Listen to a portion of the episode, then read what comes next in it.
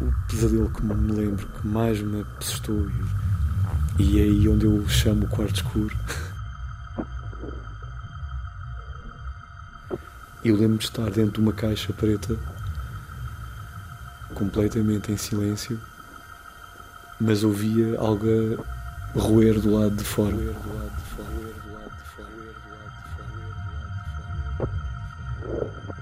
Eu acordei aos gritos, não é? É como se estivesse dentro de um caixão, não é? Portanto, é uma coisa, estás dentro de uma caixa que ouves bichos a comer a terra do lado de fora. lembro-me de acordar várias vezes a gritar.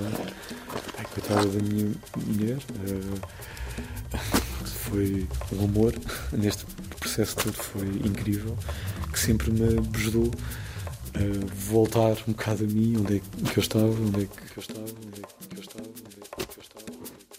De tanto aguentar, Alexandre Azevedo perdeu o chão, o ar.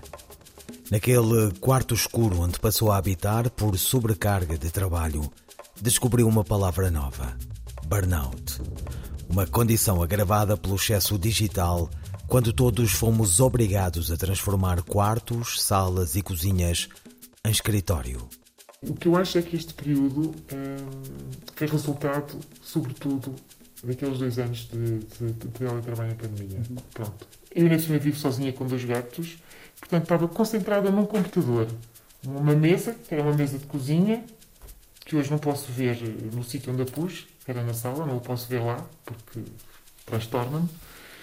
E, e, depois tudo se passava ali. Deitaste a mesa fora? Não, eu não deitei, mas tenho uma colega que, que fez isso. Não aguentou e deitou a mesa fora. Deitou a mesa fora. Com que trabalhou. Com que trabalhou.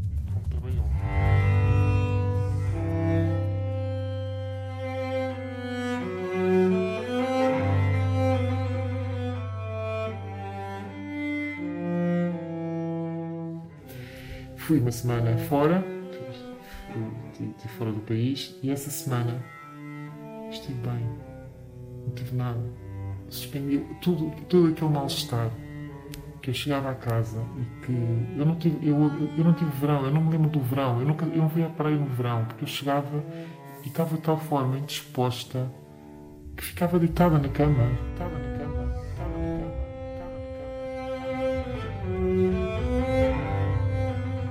Então fui essa semana de férias e tive bem. No dia em que regressei, voltaram uma série de sintomas. Foi horrível. Passaram-se as férias, estive bem. O médico disse-me que isto é uma questão de burnout e isto é um stress. Stress profissional, não tenho outra palavra. O que eu tive foram uns distúrbios neurovegetativos e portanto continuei baixa Tive baixa um mês e meio. Esgotar os recursos humanos tem como resultado torná-los incapazes para trabalhar, produzir e socializar. Problema que em Portugal se agrava com os baixos salários e precariedade. Um terço dos jornalistas não têm sequer vínculo laboral e metade ganham menos de mil euros. Marta foi uma das muitas jornalistas obrigado a ficar em layoff. É que eu nunca me toquei, nunca me toquei. Nunca tinha sequer imaginado que isso me pudesse acontecer. Pronto, e continuei sempre a trabalhar, sempre a trabalhar, sempre a trabalhar. A minha situação agravou precisamente no dia em que o jornal fez o comemorou o aniversário e eu fui obrigada a ir cobrir o aniversário, mesmo depois de ter dito que que não podia ir porque tinha que ficar a, eh, com os miúdos e que não podia ir. E nessa altura a minha filha ainda tinha 10 anos. E uh, disseram, uh, disseram que não, tens que ir e tens que ir. E, e, e ouvi mesmo do outro lado que estava a berrar comigo uh, no meio da redação. E pronto, não foi por, por os berros nem nada disso, porque às vezes esses ambientes criam-se e ultrapassam-se também. Eh, e também faz parte, tudo faz parte da nossa vida, do nosso crescimento e das profissões também, não é? Mas um, eh, o que eu comecei a, a, sentir eh, nessa altura foi um, um desgaste imenso. Desgaste imenso, desgaste imenso.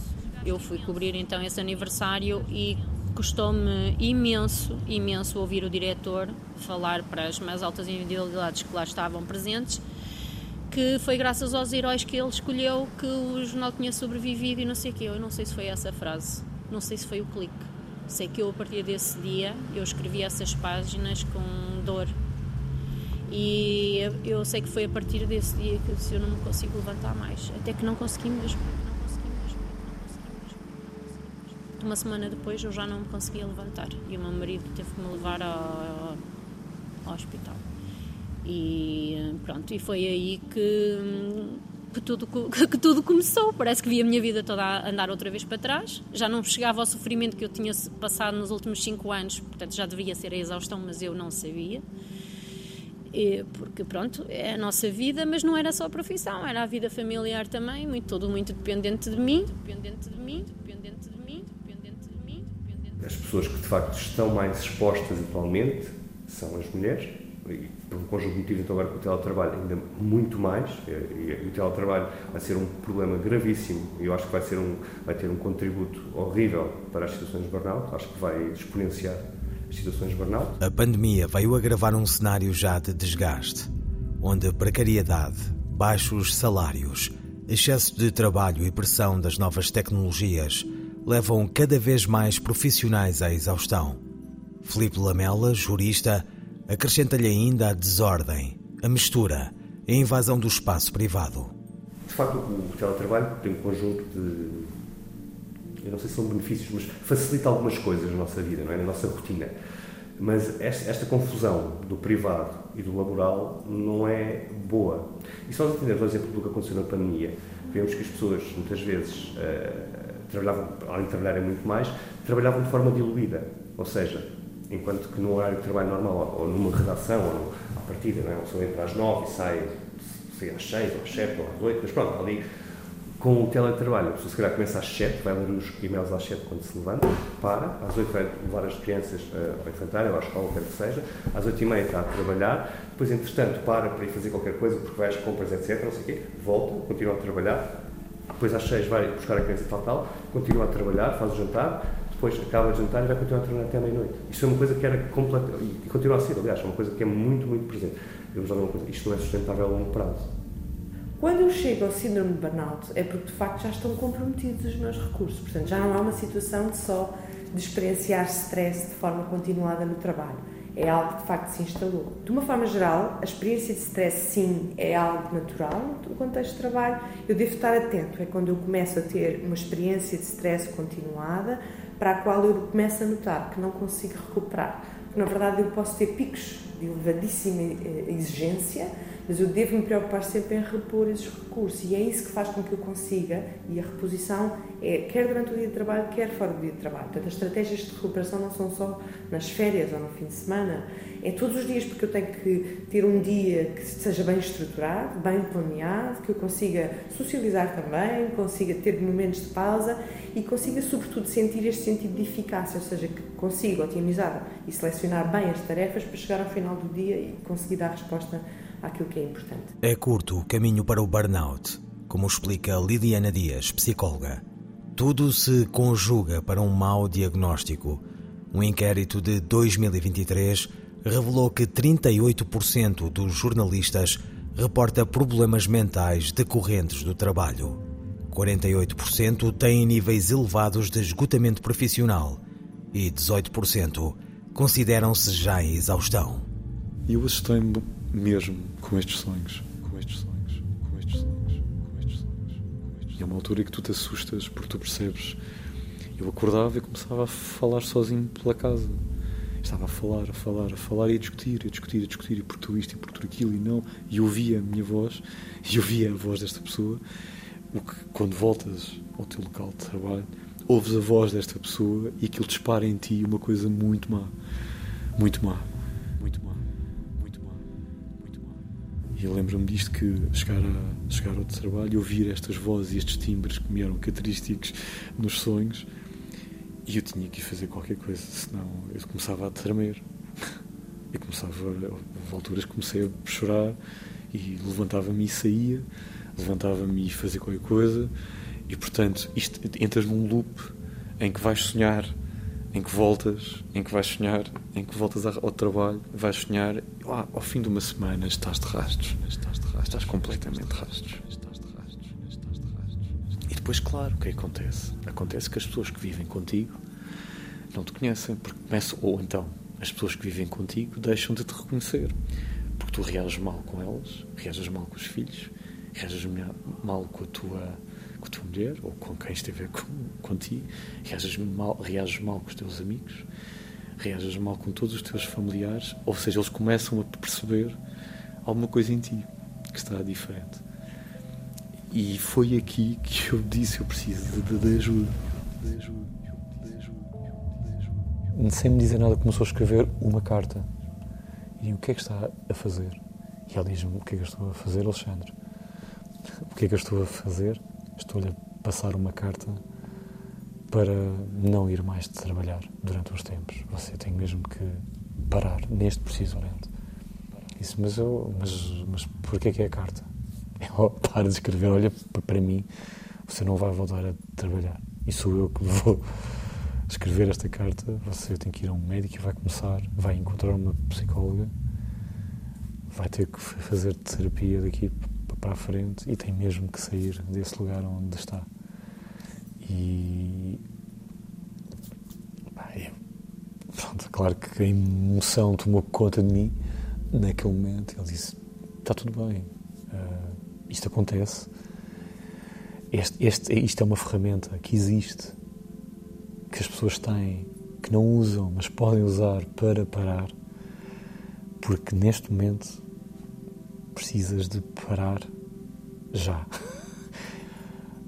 Vai parar e vai usar esta ferramenta que é sua, que você tem direito a usar e que pode, onde pode, interromper a sua profissão para sair de onde está. Não, não cheguei a tal. Eu acho que só percebi o estado a que tinha chegado quando, quando parei. Até ali estava, estava descontente, estava descontente Estava farto, estava cansado, mas não achava que estivesse com alguma condição mental. Não cheguei a esse ponto. Olhando para trás, sim, estava. Estava completamente alterado. Mas lá está. Eh, há aqui uma questão de fundo. Os jornalistas, e sobretudo os jornalistas que trabalham num grande diário nacional, há uma espécie de formatação de classe que é: tu vais para jornalista, tu tens de estar preparado para as agruras da profissão. E as agruras da profissão são trabalhar sem horários, são dar o litro, são uh, acontece isto, já não vais para casa. Quer dizer, isso acaba por ser uma segunda pele, não é? Agora acho que isto foi esticado até um limite absurdo. E as coisas radicalizaram-se, quer dizer. Por exemplo, eu muitas vezes adormecia por volta das 11 e às 3, 3 e meia da manhã estava com os olhos arregalados.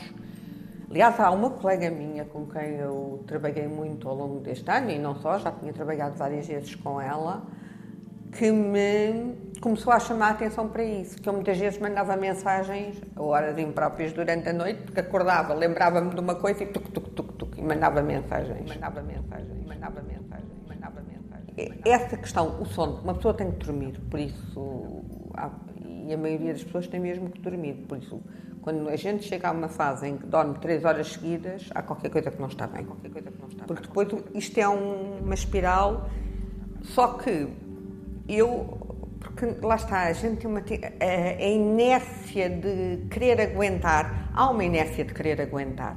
E por isso, o, essa inércia de querer aguentar é o maior inimigo de nós próprios.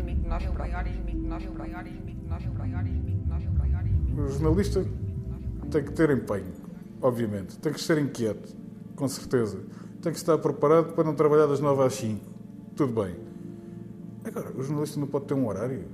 O jornalista não pode ter fins de semana tranquilos. O jornalista tem que ter problemas cada vez que quer meter férias. Epá, Estamos a chegar a um ponto em que parece que a única. Isso é dito.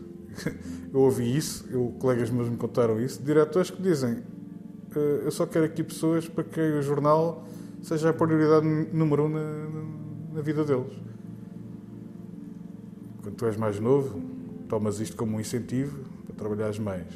chegas a um certo ponto que tens de começar a relativizar. Quer dizer, então a prioridade número um da minha vida é estar a, a debitar notícias sem importância nenhuma só porque dão um clique. Isto causa-te uma, uma, frustração. Quer dizer, estás a dar o, o, que tens e o que não tens e o resultado final é alguma coisa que tu possas orgulhar de ter feito? Não. Fizeste a espuma dos dias, copiaste bem, copiaste depressa, pronto. E é o melhor que tu consegues fazer. É o melhor que tu consegues fazer. É o melhor que tu consegues fazer. É o melhor que tu consegues fazer. É o melhor o cinismo, a irritabilidade e a privação do sono precipitam a desilusão com o jornalismo de José Carlos Marques e a queda de Manuela Goxa Soares. Sem tempo para as pausas recomendadas pelos médicos, esgotados todos os recursos emocionais, resta aprender a dizer não e a procurar ajuda. No próximo episódio, falamos da resposta. Eu acho que pode-se começar por os próprios jornalistas e, sobretudo, as FIAs uh, admitirem que há um problema. Admitirem que há um problema. Admitirem que há um problema. Admitirem que há um problema. Tem que se repensar e começar a encarar a, a saúde mental dos jornalistas como um bem para a própria empresa jornalística. Nesta série de seis episódios, falamos de burnout nas redações. Queimei. Vamos falar de burnout com Isabel Neri, Ilana Oliveira, João Miguel Rodrigues, Miguel Midões e Miguel Vanderkellen. Com música de barra interpretada por Ana Serrão. Uma parceria do Sindicato dos Jornalistas com a Federação Europeia dos Jornalistas.